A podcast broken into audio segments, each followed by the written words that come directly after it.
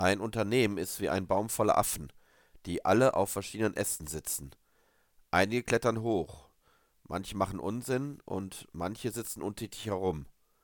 Die Affen ganz oben schauen runter und sehen einen Baum voller lachender Gesichter. Die Affen ganz unten schauen nach oben und sehen nichts als Arschlöcher